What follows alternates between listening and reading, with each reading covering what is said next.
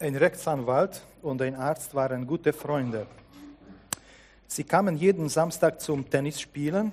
Nach einer Zeit hat sich der Arzt beim Tennisspielen sehr viel verbessert und fast immer gewonnen. So dass die Sache für den Rechtsanwalt schon unangenehm geworden ist. Er bekam eine schlaue Idee. Zum Geburtstag hat er dem Arzt zwei Bücher über Tennisspielen geschenkt. Und tatsächlich, nachdem der Arzt diese Bücher gelesen hat, hat immer wieder verloren. Ich habe heute für euch auch zwei Bücher mitgenommen. Ich meine, ich will euch nicht durcheinander bringen. Das Thema ist heute Beten und Fasten, wahre und falsche Frömmigkeit. Die zwei Bücher empfehle ich, äh, wenn jemand ein bisschen in das Thema hinein äh, gehen möchte, dann sind zwei sehr gute praktische Sachen, die man vielleicht ein bisschen zum Nutzen werden kann, lassen werden kann. Espresso beten, entdecke die, entdecken Sie die Kraft des kleinen Gebetes könnt ihr nachschauen. Das finde ich sehr praktisch im Leben.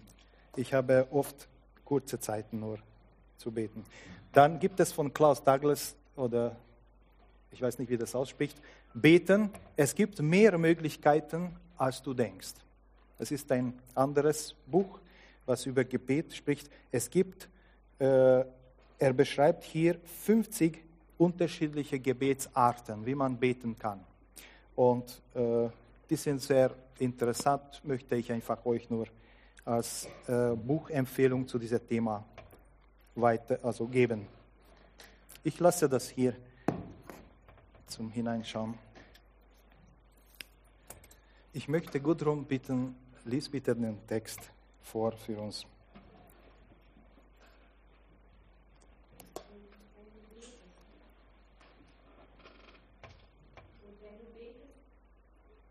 Du nicht sein wie die Heuchler. Denn sie lieben es, in den Synagogen und an den Ecken der Straßen stehend zu beten, damit sie von den Menschen gesehen werden. Wahrlich, ich sage euch, sie haben ihren Lohn dahin. Du aber, wenn du betest, so geh in deine Kammer und nachdem du die Tür geschlossen hast, Bete zu deinem Vater, der im Verborgenen ist. Und dein Vater, der im Verborgenen sieht, wird dir vergelten. Wenn ihr aber betet, sollt ihr nicht plappern wie die von den Nationen, denn sie meinen, dass sie um ihres vielen Redens willens erhört werden. Seid ihnen nun nicht gleich, denn euer Vater weiß, was ihr bedürfet, ehe ihr ihn bittet. Wenn ihr aber fastet, so seht nicht düster aus wie die Heuchler, denn sie verstellen ihre Angesichter, damit sie den Menschen als Fastende erscheinen. Wahrlich, ich sage euch, sie haben ihren Lohn dahin. Du aber, wenn du fastest, so salbe dein Haupt und wasche dein Angesicht damit du nicht den Menschen als ein Fastender erscheinst, sondern deinem Vater, der im Verborgenen ist. Und dein Vater, der im Verborgenen sieht, wird dir vergelten. Dankeschön. Wunderbar. Worum geht es in dieser Stelle? Ich möchte mein Predigt in drei, in, in äh, zuerst äh, den Text betrachten, was wir jetzt gelesen haben, und dann möchte ich drei Punkte äh, ein bisschen dieses Thema äh, zum Ausarbeiten und drei Geschichten dazu. Äh, also schauen wir mal den Text an, was sehen wir hier. Also Jesus spricht hier über das persönliche Gebet. Es geht hier darum, wenn du betest. Das heißt, äh, ich und Gott in, in dieser Sinne müssen wir es verstehen. Zuerst spricht Jesus hier über das heuchlerische Gebet und sagt, äh, wenn ihr betet, sollt ihr nicht, so, nicht sein wie die Heuchler. Was haben die Heuchler gesagt? Was ist ein heuchlerisches Gebet? Äh, wenn man die, diese Frömmigkeit nutzt, um von Menschen gesehen werden, wenn man vielleicht Redegewandtheit demonstrieren möchte, wenn man nicht die persönliche Beziehung mit Gott sucht, sondern versucht man äh, den Menschen etwas äh, zu zeigen. Ich bin so gut und ich bin so fromm und, und so diese Richtung. Echtes Gebet, sagt Jesus, ist mit Gott zu sprechen. Was sind die wichtigen Punkte also dabei? Es, es heißt also persönlich ich und Gott in der Gemeinschaft. Er sagt, gehe, wenn du betest, gehe in dein Kammer und nachdem du deine Tür geschlossen hast, bete zu dem Vater. Warum brauchen wir dieses Hineingehen, die Tür zu machen?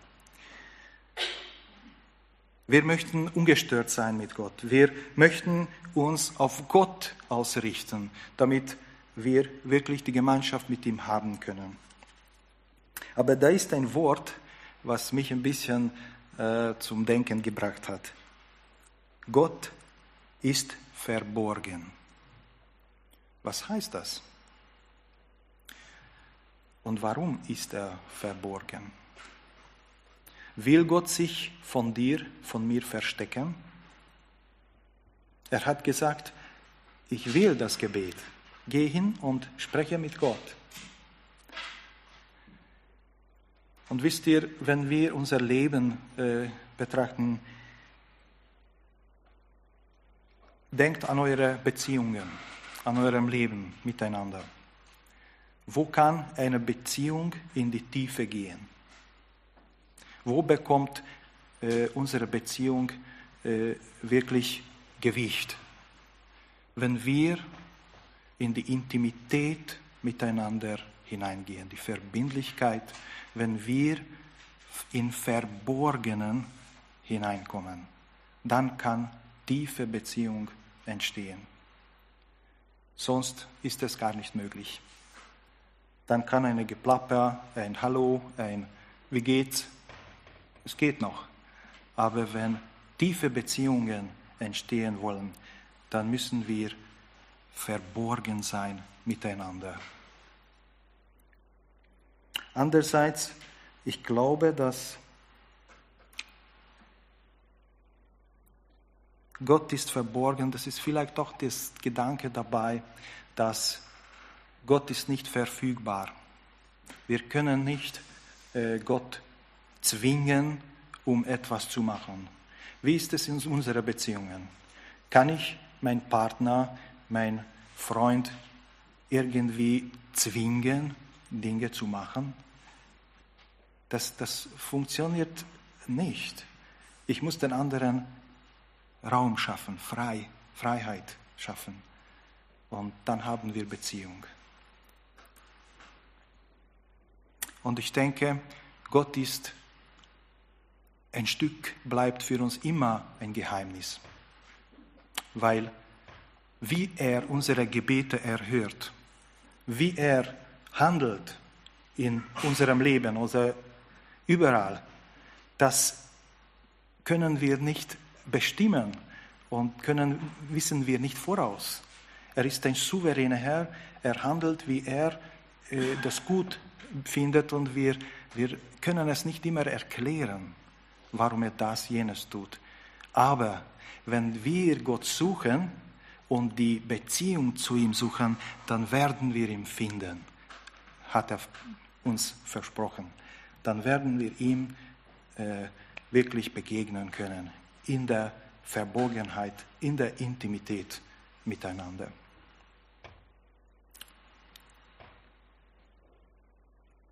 Dieses das Ziel ist eigentlich in dieser Stelle, wenn wir das gut äh, durchlesen, ein Wort, was in einigen Menschen bei euch vielleicht viel Schmerz hervorruft. Der Ziel ist eigentlich ein ein Begriff, der Vater. Es heißt,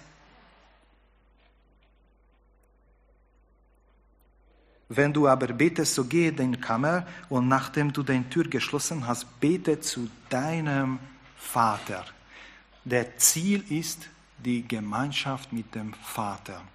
Und ich kann auf dieses Thema nicht heute eingehen, aber ich kann dieses, ich kenne dieses Problem, dass wir unterschiedliche Vaterserfahrungen haben.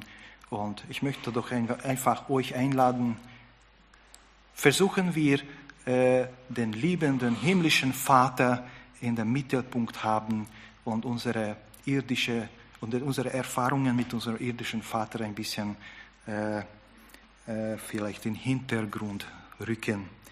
Und lasst uns dadurch ein bisschen mehr Vertrauen an Gott gewinnen.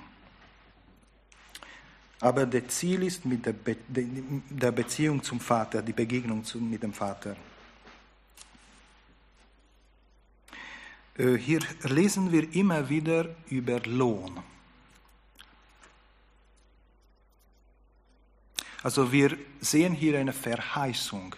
Wenn wir hineingehen und wenn wir dem Vater begegnen, wir werden ein gewisses Lohn bekommen von Gott. Und ich werde noch darauf mehr eingehen in, der, äh, in den Beispielen. Und ich denke, dieser Lohn gilt für diese Welt und dieser Lohn gilt auch für die Ewigkeit. Beides. Ich möchte das schon betonen.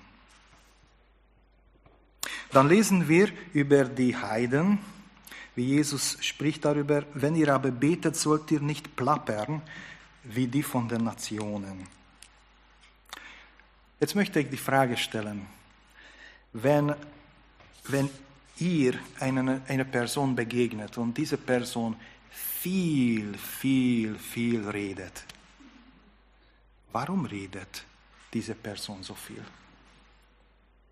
Habt ihr Ideen? Warum, warum macht sie das? Was will sie damit erreichen?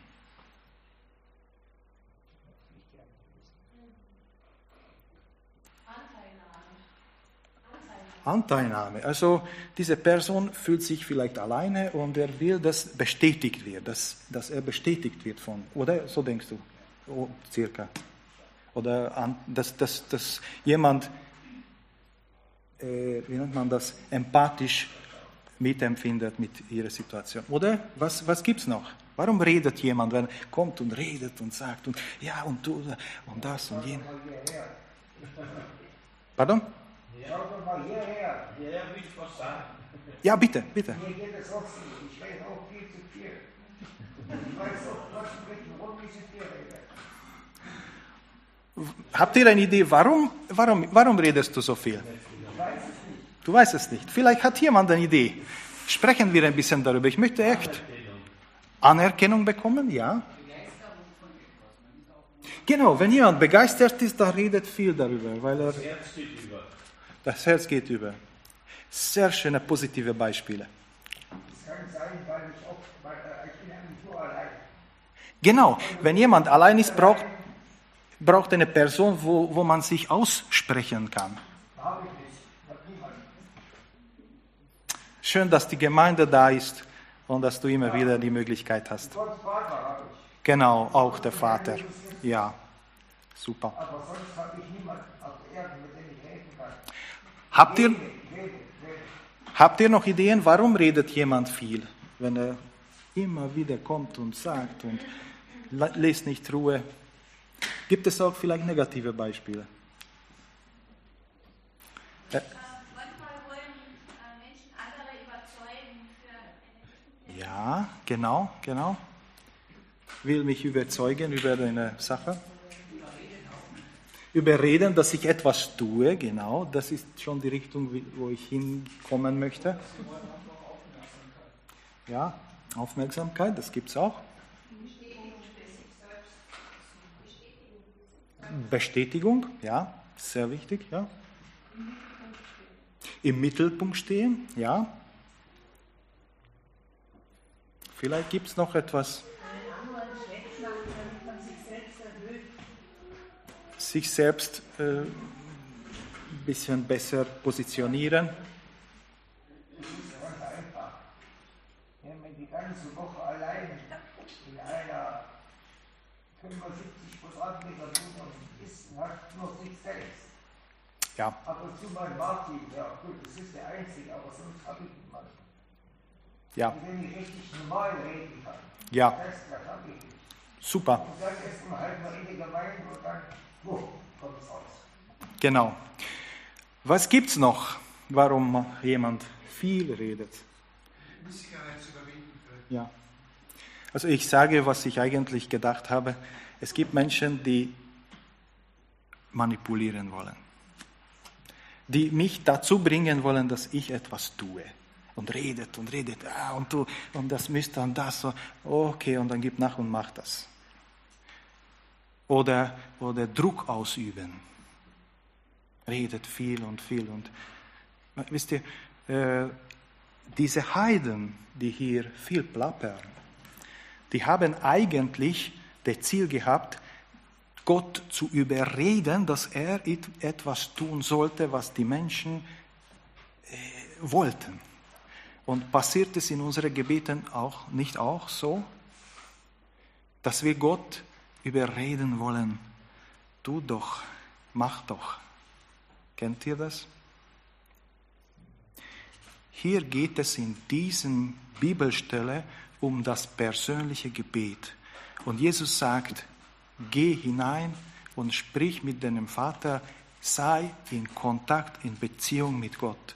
Und das ist das Zentrale von, dem, äh, von der stille Zeit, von dem Gebet. Und das will Gott Mittelpunkt stellen. Nicht äh, Manipulation, nicht Druck machen, nicht Erwartungen, nicht äh, dazu zwingen. Wisst ihr, Gott ist da. Gott ist wirklich. Gott liebt uns. Gott will uns geben. Wir müssen seine Hand nicht bewegen.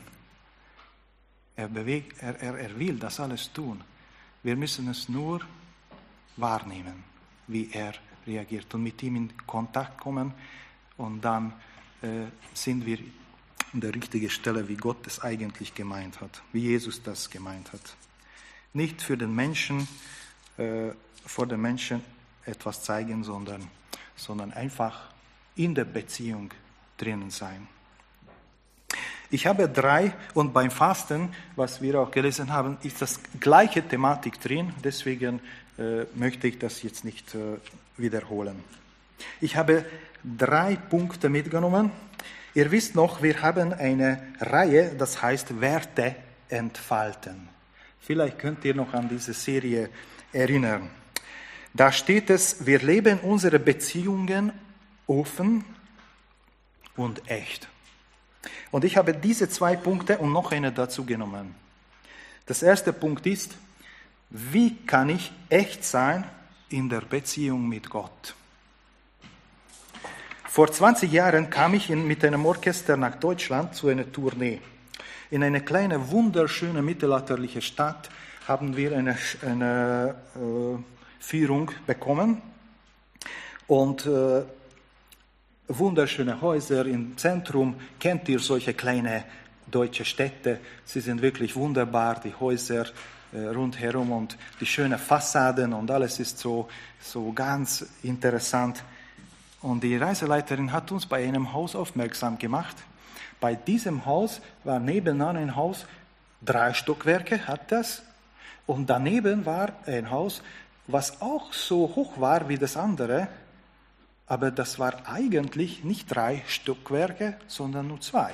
Und wenn wir auf die Seite gegangen sind, dann haben wir gesehen, dass es eigentlich nur die Fassade vergrößert worden ist, erhöht worden ist und dahinter gab es gar nichts, sondern nur die Leere. Das Haus war zwei, hatte nur zwei Stockwerke gehabt. Aber der, der Besitzer war, äh, mein Mann hat gesagt, dass diese Schande kann ich mir nicht äh, zulassen, dass der Nachbar dreistöckiges Haus hat und ich nur zweistöckiges. Deswegen hatte der Bauherr beauftragt, den Fassaden zu erhöhen. Und dann schaut es aus, als ob das auch ein dreistöckiges Haus wäre. Das ist eine ganz interessante äh, Sache gewesen. Und ist es nicht auch bei uns manchmal so? Diese Heuchler, sie bauen Fassaden auf. Und Fassaden verbergen etwas, was nicht da ist. Eine Leere. Und was ist das Unterschied zwischen einer Fassade und einem Haus oder einem Stockwerk? Bei einer Fassade kann kein Raum für Leben da sein, kein Raum für Begegnungen, kein Raum für das Verborgene, kein Raum für Intimität. Das ist nur eine Mauer und das verbirgt eine Leere. Und Jesus wollte in diesen Versen das ein bisschen aufzeigen äh, für uns, dass wir unsere Frömmigkeit nicht auf diese Art und Weise praktizieren, für den Menschen etwas vor, vorzeigen und eine Fassade bauen und dass es in Wirklichkeit nichts dahinter steht, sondern er möchte, dass wir in unserem Geistlichkeit, in unserem Frömmigkeit echt sind. Echt. Also beim Gebet und Fasten geht es nicht um Leistung bringen, sondern die liebevolle Beziehung mit unserem himmlischen Vater zu pflegen. Das ist das Zentrale. Schein oder Sein, kann man auch sagen.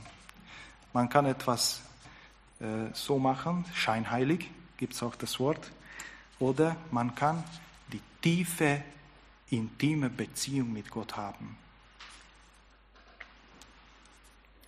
Welche Gebetsformen können uns helfen, äh, eine echte Gemeinschaft mit Gott hineinzugehen?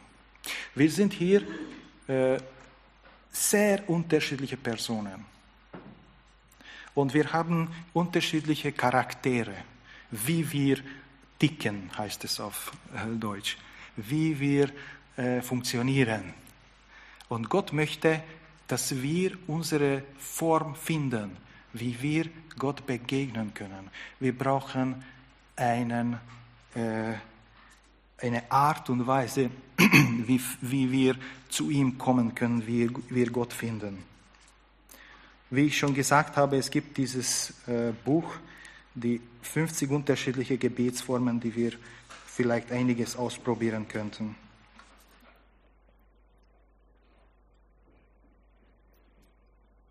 Ich lese ein Gebet für euch vor.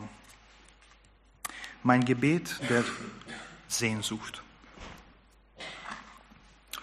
Es geht um Echtsein. Gott, Kannst du mich hören? Verzeih, dass ich daran zweifle, aber ich selbst höre dich nicht. Ich habe mich verrannt in meinem Alltag. Meine Sorgen und Ambitionen haben mich verhedert in Belanglosigkeiten und sinnlosen Streitereien.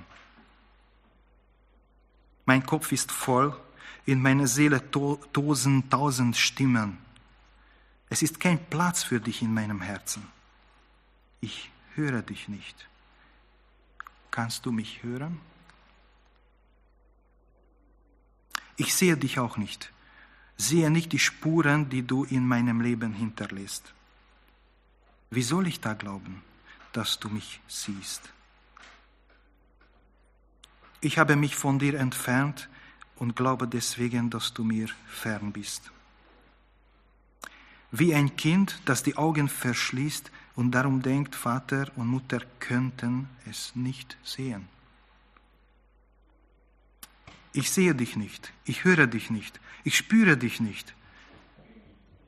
Doch halt, irgendwas spüre ich. Hunger, Sehnsucht, Durst. Wenn ich innehalte und tief in mich hineinhorche, merke ich, dass ich mich nach dir sehne wie der Wüstenwanderer nach Wasser, wie der Wächter nach dem Morgen, wie der Bräutigam nach seiner Braut. Gott, finde mich, wenn ich dich suche. Und suche mich wenn ich dich nicht finde. Berühre meine Zweifel mit deiner Tiefe. Bringe Licht in mein Fragen und lege Segen auf meine Sehnsucht. Segne mich mit deiner Erfahrung deiner Nähe, dass ich wachsen kann hin zu dir. Amen. Echt sein im Gebet.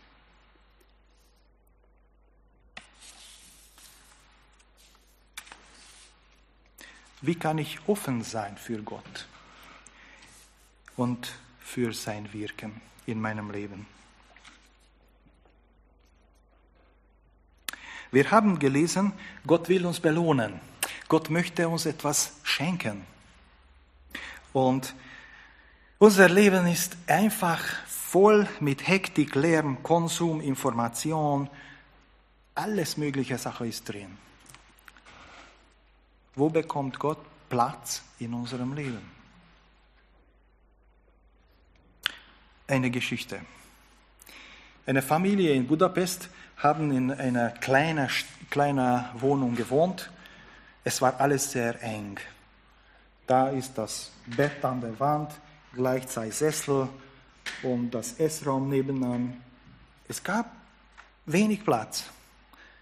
Die Zwillinge wurden ein Jahr alt und die Mutter hat gesagt, hier können die Kinder nicht gehen lernen. Es gibt keinen Platz. Wir müssen zu Oma gehen. Die Oma lebt auf dem Land, hat ein großes Haus, viel Platz und die können, Kinder können dort gehen lernen. Und nach der Geschichte ist es so gewesen, sie sind zu Oma gefahren und die Kinder haben in einem Tag gehen gelernt, weil alles schon da war. Nur es gab keinen Platz. Und so konnte es nicht funktionieren. Ja, wo bekommt Gott in deinem Leben Platz? Ein schönes Lied heißt, hast du Raum für Jesus? Möchte ich ein bisschen die Frage stellen. Und manchmal ist es so, dass wir auch etwas ablegen müssen. Wie auch Gisbert gesagt hat, zuerst muss ich mich ausreden, damit ich überhaupt die Begegnung mit Gott funktionieren kann. Weil ich bin so voll. Alles, meine Sorgen, meine Ängste, meine äh, Pläne, meine Vorstellungen, äh, der Frust und der Stress und alles. Wenn alles so voll ist, dann hat Gott keinen Raum in unserem Leben. Wir müssen ausräumen. Hinaus, damit wir Platz machen für Gott.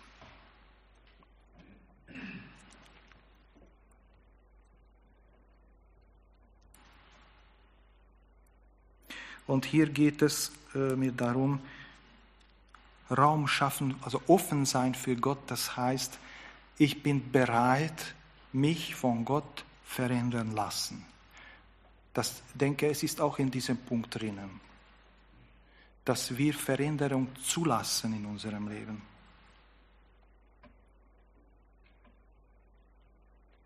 Viele Menschen beten so, Gott, verändere meine Frau, verändere meinen Mann, verändere meine Umstände, verändere meine Arbeitskollegen. Und Gott sagt, ich möchte dich verändern. Ich möchte dich begegnen.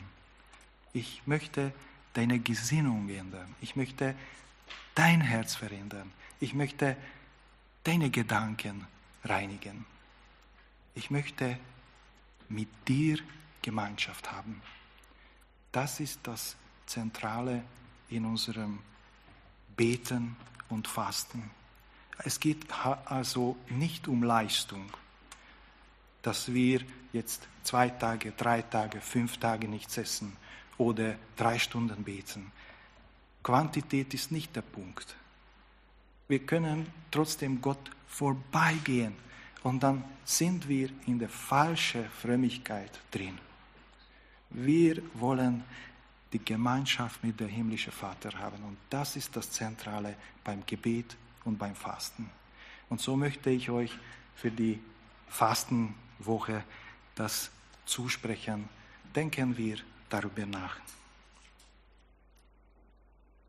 Und offen sein für sein Wirken, wie Gott uns gebrauchen möchte. Gott äh, begegnet uns in seiner Gegenwart und dann können wir hinaustreten in diese Welt, in die Familie, in die Gemeinde, in unsere Arbeit, in, die, in, in unsere Bekanntschaft, äh, in die Bekanntschaft hinaus. Aber durch die Begegnung oder von der Begegnung treten wir hinaus und kommen wir zu den Menschen. Das ist ganz wichtig. Ich möchte ein Beispiel nennen. Es gibt einen Stein. Wenn wir das hinauslegen im Boden und lassen, dass die Sonne den ganzen Tag bestrahlt, am Abend ist das schön warm. Wir können es mit hineinnehmen in die, in die, in die Wohnung, in, in unserem Bett vielleicht. Funktioniert wie eine Wärmeflasche, weil die Sonne den ganzen Tag ausgesetzt war. So wie auch unser Leben, wenn unser Leben die Liebe Gottes ausgesetzt wird, eine Zeit lang, dann haben wir Ausstrahlungskraft und dann können wir für andere Menschen ein Segen sein. In unserem Dienst, in unserem Alltag, in unseren Beziehungen, wo wir, wo wir sind. Und das ist, das ist echt. Und das ist Offenheit. Der dritte Punkt ist, wie kann ich einfach sein in meiner Beziehung zu Gott? Vielleicht ist es ein komischer Ausdruck, einfach. Wie, kommt das? Hier haben wir gelesen, gehe hinein, schließe die Tür zu und bete. Mach es nicht kompliziert sondern tu es einfach. Geh hinein, schließe die äh, störenden Faktoren aus und sprich zu deinem Vater. Es ist nicht kompliziert. Wir haben einen Gott, der sehr intelligent ist, unwahrscheinlich intelligent ist, aber auch sehr unkompliziert ist. Ich denke. Er wollte nicht das Leben kompliziert machen für uns. Wir machen es schwer oft, weil wir so durcheinander sind in unserem Herzen und Gedanken. Aber Gott möchte die Sache mit ihm einfach machen. Jesus wurde gefragt, was ist das wichtigste Gebot? Was ist das Wesentliche im Gesetz? Die Pharisäer hatten, ich weiß nicht, 500, 600 Ihr wisst es besser, wie viele Vorschriften, die sie einhalten und machen und nicht machen. Und, und das war das Leben sehr, sehr anstrengend, weil alles war so, man müsste da wie viele Schritte gehen und was nicht berühren und was. Also es war wirklich das Leben sehr kompliziert. Und Jesus hat gesagt, es gibt nur eines. Du sollst den Herrn, deinen Gott, lieben mit deinem ganzen Herzen, mit deiner ganzen Seele und mit deinem ganzen Verstand. Das ist das größte und erste Gebot. Das zweite ist ihm aber gleich. Du sollst deinen Nächsten lieben wie dich selbst.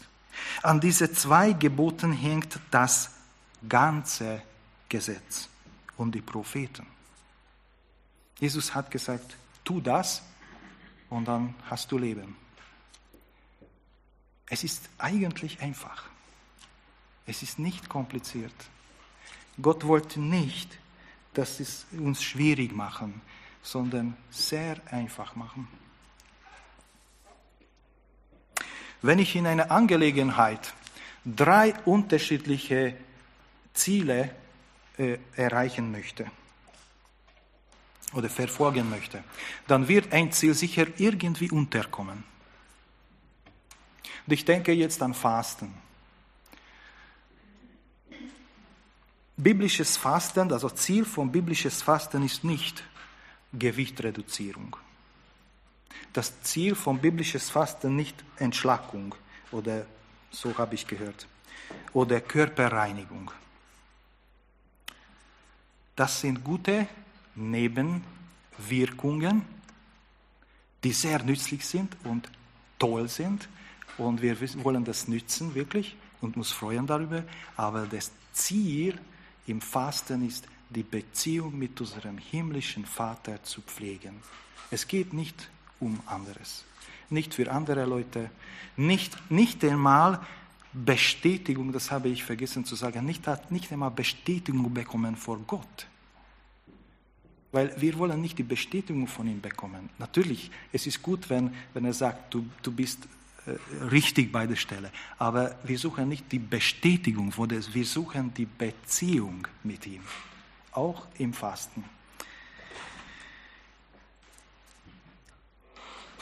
Manchmal kommen wir mit unseren Erwartungen Gott gegenüber.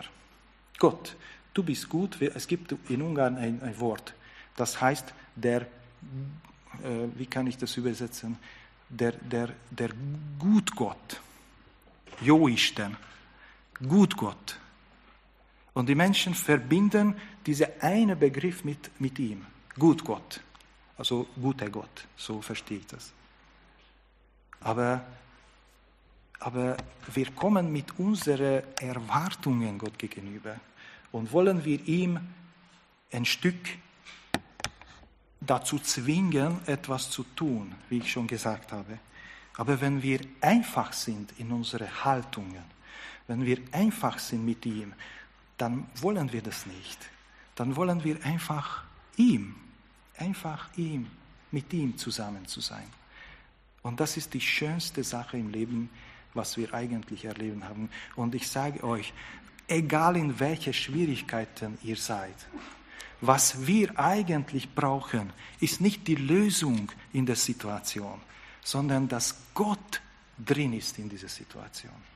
Weil wenn er da ist, dann haben wir eigentlich alles, was wir brauchen. Natürlich, wenn es weh tut, das ist, ich verstehe, das ist eine Realität, wo man dann sehr leidet und klar, dass man darum bittet.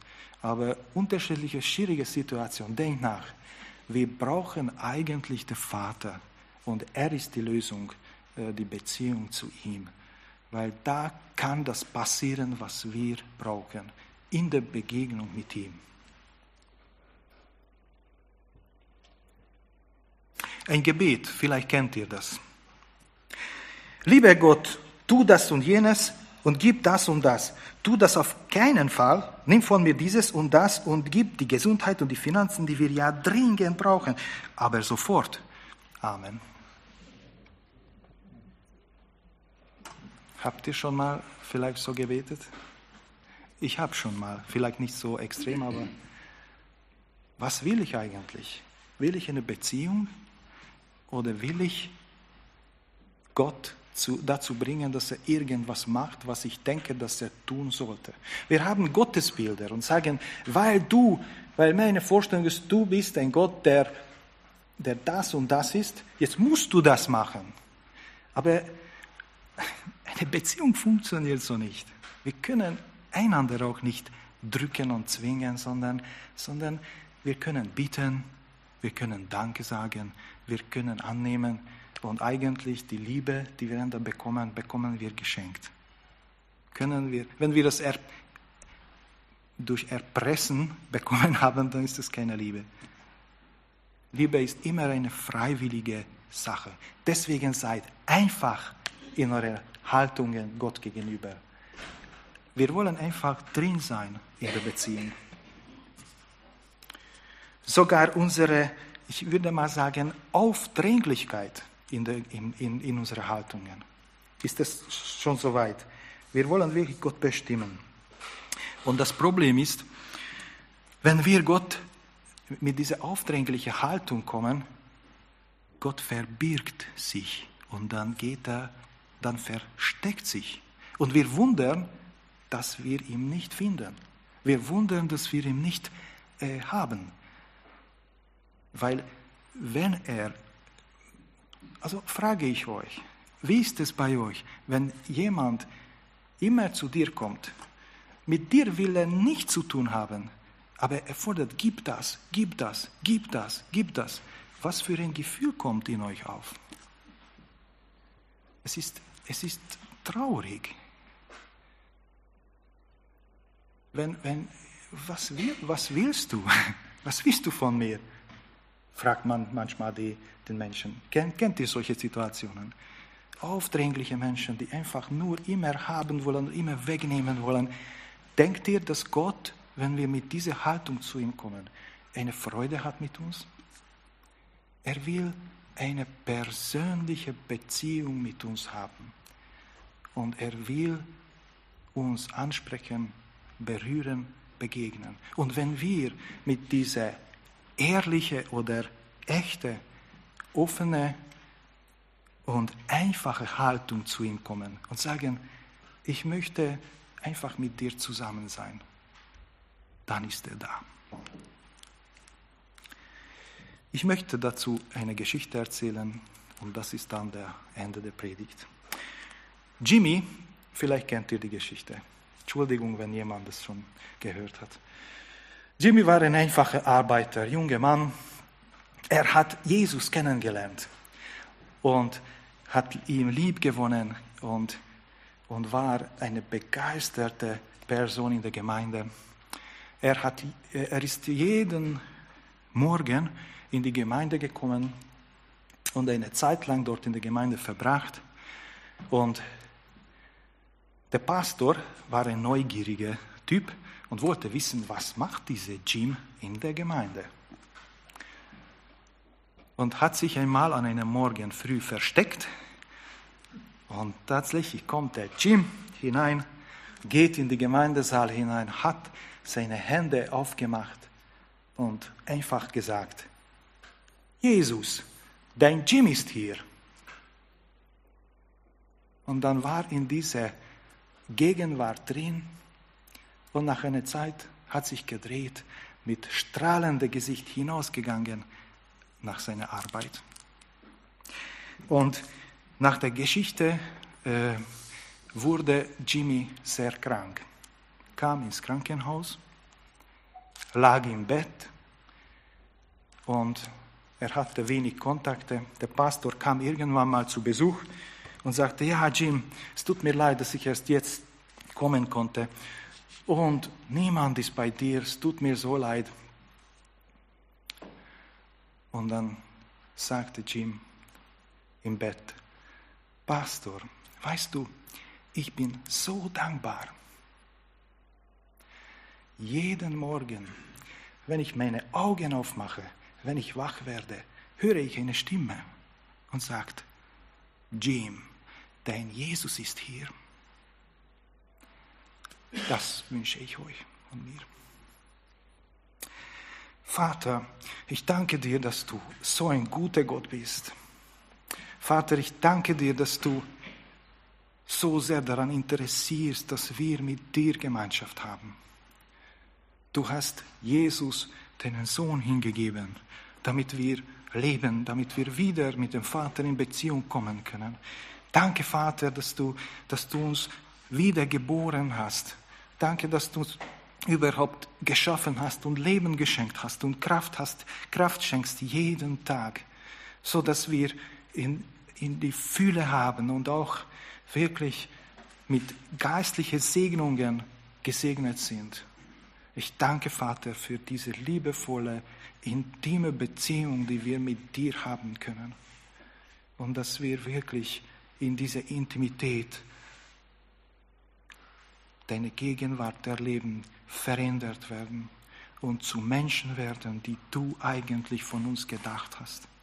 Danke, Vater, für diese unendlich große Liebe zu uns.